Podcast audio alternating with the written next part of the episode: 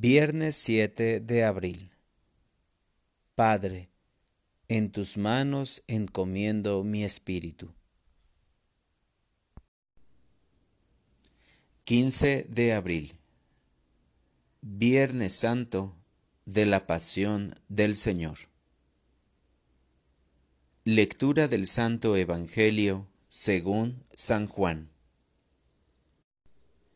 En aquel tiempo Jesús fue con sus discípulos al otro lado del torrente Cedrón, donde había un huerto, y entraron allí él y sus discípulos.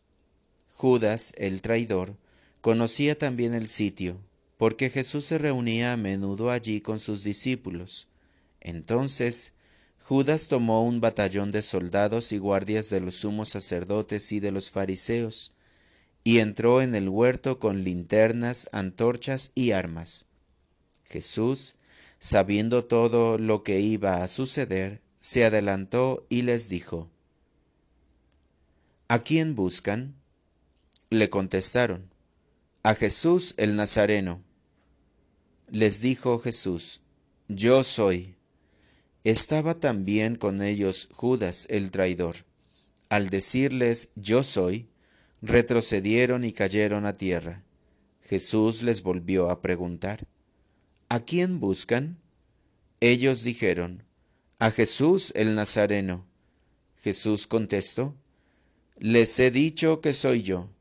Si me buscan a mí, dejen que éstos se vayan. Así se cumplió lo que Jesús había dicho. No he perdido a ninguno de los que me diste. Entonces Simón Pedro, que llevaba una espada, la sacó e hirió a un criado del sumo sacerdote y le cortó la oreja derecha. Este criado se llamaba Malco. Dijo entonces Jesús a Pedro, Mete la espada en la vaina. ¿No voy a beber el cáliz que me ha dado mi Padre? El batallón, su comandante y los criados de los judíos apresaron a Jesús lo ataron y lo llevaron primero ante Anás, porque era suegro de Caifás, sumo sacerdote aquel año. Caifás era el que había dado a los judíos este consejo. Conviene que muera un solo hombre por el pueblo. Simón Pedro y otro discípulo iban siguiendo a Jesús. Este discípulo era conocido del sumo sacerdote, y entró con Jesús en el palacio del sumo sacerdote, mientras Pedro se quedaba fuera, junto a la puerta. Salió el otro discípulo, el conocido del sumo sacerdote. Habló con la portera e hizo entrar a Pedro. La portera dijo entonces a Pedro, ¿No eres tú también uno de los discípulos de ese hombre? Él dijo, No lo soy. Los criados y los guardias habían encendido un brasero, porque hacía frío, y se calentaban. También Pedro estaba con ellos de pie, calentándose. El sumo sacerdote interrogó a Jesús acerca de sus discípulos y de su doctrina. Jesús le contestó, Yo he hablado abiertamente al mundo, y he enseñado continuamente en la sinagoga y en el templo donde se reúnen todos los judíos, y no he dicho nada a escondidas. ¿Por qué me interrogas a mí? Interroga a los que me han oído sobre lo que les he hablado. Ellos saben lo que he dicho. Apenas dijo esto, uno de los guardias le dio una bofetada a Jesús diciéndole, ¿Así contestas al sumo sacerdote? Jesús le respondió, si he faltado al hablar, demuestra en qué he faltado. Pero si he hablado como se debe, ¿por qué me pegas? Entonces Anás lo envió atado a Caifás el sumo sacerdote. Simón Pedro estaba de pie, calentándose, y le dijeron, ¿No eres tú también uno de los discípulos? Él lo negó diciendo, No lo soy. Uno de los criados del sumo sacerdote, pariente de aquel a quien Pedro le había cortado la oreja, le dijo, ¿Qué no te vi yo con él en el huerto? Pedro volvió a negarlo y enseguida cantó un gallo. Llevaron a Jesús de casa de Caifás al pretorio. Era muy de mañana y ellos no entraron en el palacio para no incurrir en impureza y poder así comer la cena de Pascua. Salió entonces Pilato a donde estaban ellos y les dijo, ¿De qué acusan a este hombre? Le contestaron, Si éste no fuera un malhechor, no te lo hubiéramos traído. Pilato les dijo, Pues llévenselo y júzguenlo según su ley. Los judíos le respondieron, No estamos autorizados para dar muerte a nadie Así se cumplió lo que había dicho Jesús, indicando de qué muerte iba a morir. Entró otra vez Pilato en el pretorio, llamó a Jesús y le dijo, ¿Eres tú el rey de los judíos? Jesús le contestó, ¿eso lo preguntas por tu cuenta o te lo han dicho otros? Pilato le respondió, ¿acaso soy yo judío? Tu pueblo y los sumos sacerdotes te han entregado a mí. ¿Qué es lo que has hecho? Jesús le contestó, Mi reino no es de este mundo. Si mi reino fuera de este mundo, mis servidores habrían luchado para que no cayera yo en manos de los judíos, pero mi reino no es de aquí. Pilato le dijo, ¿Con que tú eres rey? Jesús le contestó, Tú lo has dicho, soy rey.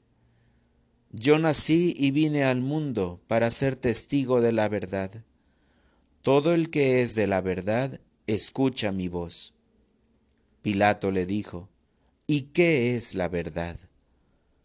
Dicho esto, salió otra vez a donde estaban los judíos y les dijo, No encuentro en él ninguna culpa entre ustedes es costumbre que por Pascua ponga en libertad a un preso.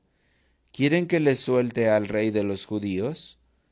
Pero todos ellos gritaron, No, a ese no, a Barrabás. El tal Barrabás era un bandido. Entonces Pilato tomó a Jesús y lo mandó azotar. Los soldados trenzaron una corona de espinas, se la pusieron en la cabeza le echaron encima un manto color púrpura y acercándose a él le decían, Viva el rey de los judíos. Y le daban de bofetadas. Pilato salió otra vez afuera y les dijo, Aquí lo traigo, para que sepan que no encuentro en él ninguna culpa. Salió pues Jesús llevando la corona de espinas y el manto color púrpura. Pilato les dijo, Aquí está el hombre. Cuando lo vieron los sumos sacerdotes y sus servidores, gritaron, Crucifícalo, crucifícalo. Pilato les dijo, Llévenselo ustedes y crucifíquenlo, porque yo no encuentro culpa en él. Los judíos le contestaron, Nosotros tenemos una ley y según esa ley tiene que morir, porque se ha declarado Hijo de Dios. Cuando Pilato oyó estas palabras, se asustó aún más, y entrando otra vez en el pretorio, dijo a Jesús, ¿De dónde eres tú? Pero Jesús no le respondió. Pilato le dijo entonces, ¿A mí no me hablas? ¿No sabes que tengo autoridad para soltarte y autoridad para crucificarte? Jesús le contestó, No tendrías ninguna autoridad sobre mí si no te la hubieran dado de lo alto. Por eso, el que me ha entregado a ti tiene un pecado mayor. Desde ese momento Pilato trataba de soltarlo, pero los judíos gritaban, Si sueltas a ese no eres amigo del César, porque todo el que pretende ser rey es enemigo del César.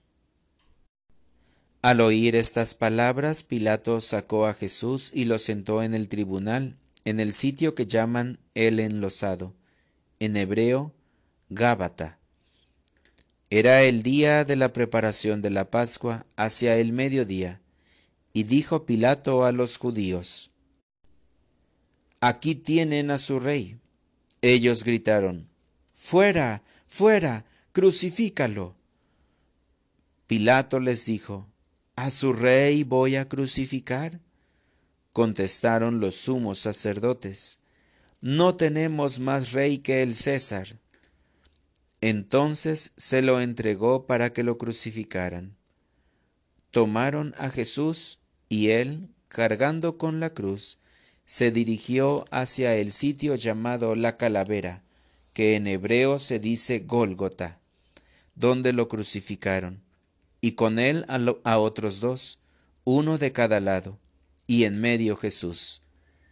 Pilato mandó escribir un letrero y ponerlo encima de la cruz. En él estaba escrito, Jesús el Nazareno, el rey de los judíos. Leyeron el letrero muchos judíos, porque estaba cerca el lugar donde crucificaron a Jesús, y estaba escrito en hebreo, latín y griego. Entonces los sumos sacerdotes de los judíos le dijeron a Pilato, No escribas el rey de los judíos, sino éste ha dicho, soy rey de los judíos. Pilato les contestó, Lo escrito, escrito está. Cuando crucificaron a Jesús, los soldados cogieron su ropa e hicieron cuatro partes, una para cada soldado, y apartaron la túnica. Era una túnica sin costura, tejida toda de una pieza de arriba abajo. Por eso se dijeron, no la rasguemos, sino echemos suertes para ver a quién le toca. Así se cumplió lo que dice la Escritura. Se repartieron mi ropa y echaron a suerte mi túnica. Y eso hicieron los soldados. Junto a la cruz de Jesús estaban su madre, la hermana de su madre, María la de Cleofás y María Magdalena. Al ver a su madre y junto a ella al discípulo que tanto quería, Jesús dijo a su madre, Mujer, ahí está tu hijo. Luego dijo al discípulo, Ahí está tu madre. Y desde aquella hora el discípulo se la llevó a vivir con él. Después de esto, sabiendo Jesús que todo había llegado a su término, para que se cumpliera la escritura, dijo, Tengo sed. Había allí un jarro lleno de vinagre. Los soldados sujetaron una esponja empapada en vinagre a una caña de hisopo y se la acercaron a la boca. Jesús probó el vinagre y dijo, Todo está cumplido. E inclinando la cabeza, entregó el Espíritu. Aquí todos se arrodillan y guardan silencio por unos instantes.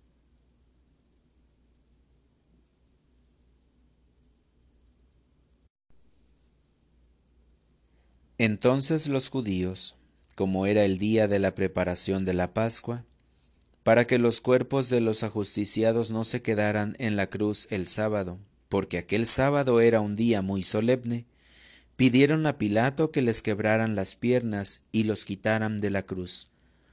Fueron los soldados, le quebraron las piernas a uno y luego al otro de los que habían sido crucificados con él.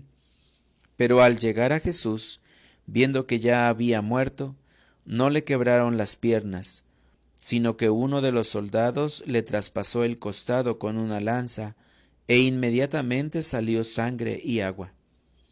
El que vio da testimonio de esto, y su testimonio es verdadero, y él sabe que dice la verdad, para que también ustedes crean.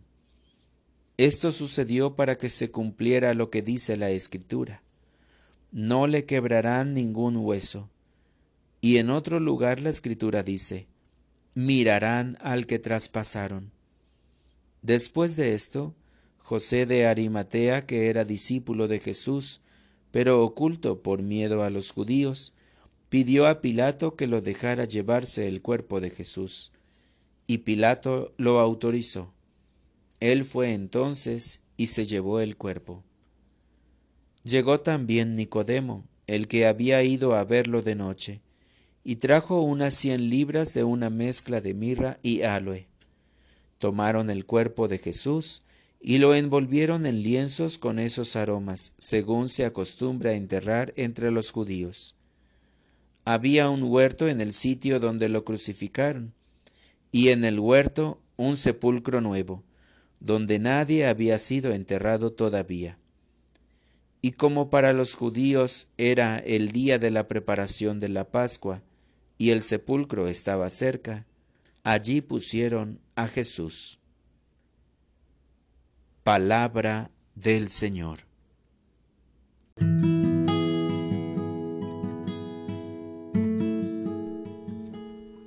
Oración de la mañana.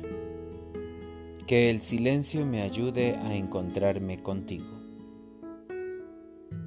Estuve haciendo planes para el día de hoy. Quería tener una jornada completa para compartirla contigo en silencio, pensando solo en el amor tan grande que me tienes. Agradecerlo en voz alta durante las horas que pase despierto y susurrarlo en mis momentos de vigilia.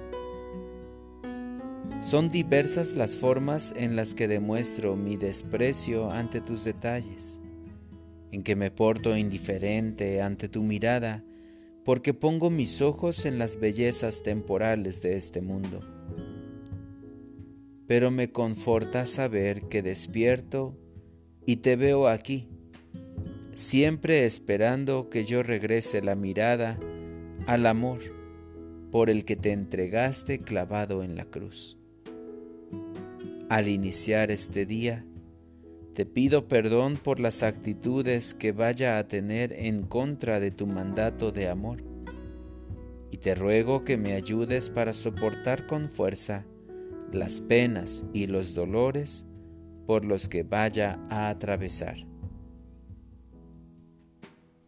Para orientar mi vida Hoy caminaré con mi comunidad para meditar los pasajes de tu Via Crucis y guardaré en mi corazón las siete palabras que emitiste antes de entregar tu espíritu al Padre. Que el manto de la Virgen de los Dolores me cubra y me proteja de todo mal. Gracias Señor por acariciarme en tus formas, por recibirme en tus brazos y hacerme saber que los sufrimientos tienen una expresión muy distinta cuando los ofrezco para alcanzar la vida eterna a tu lado. Amén.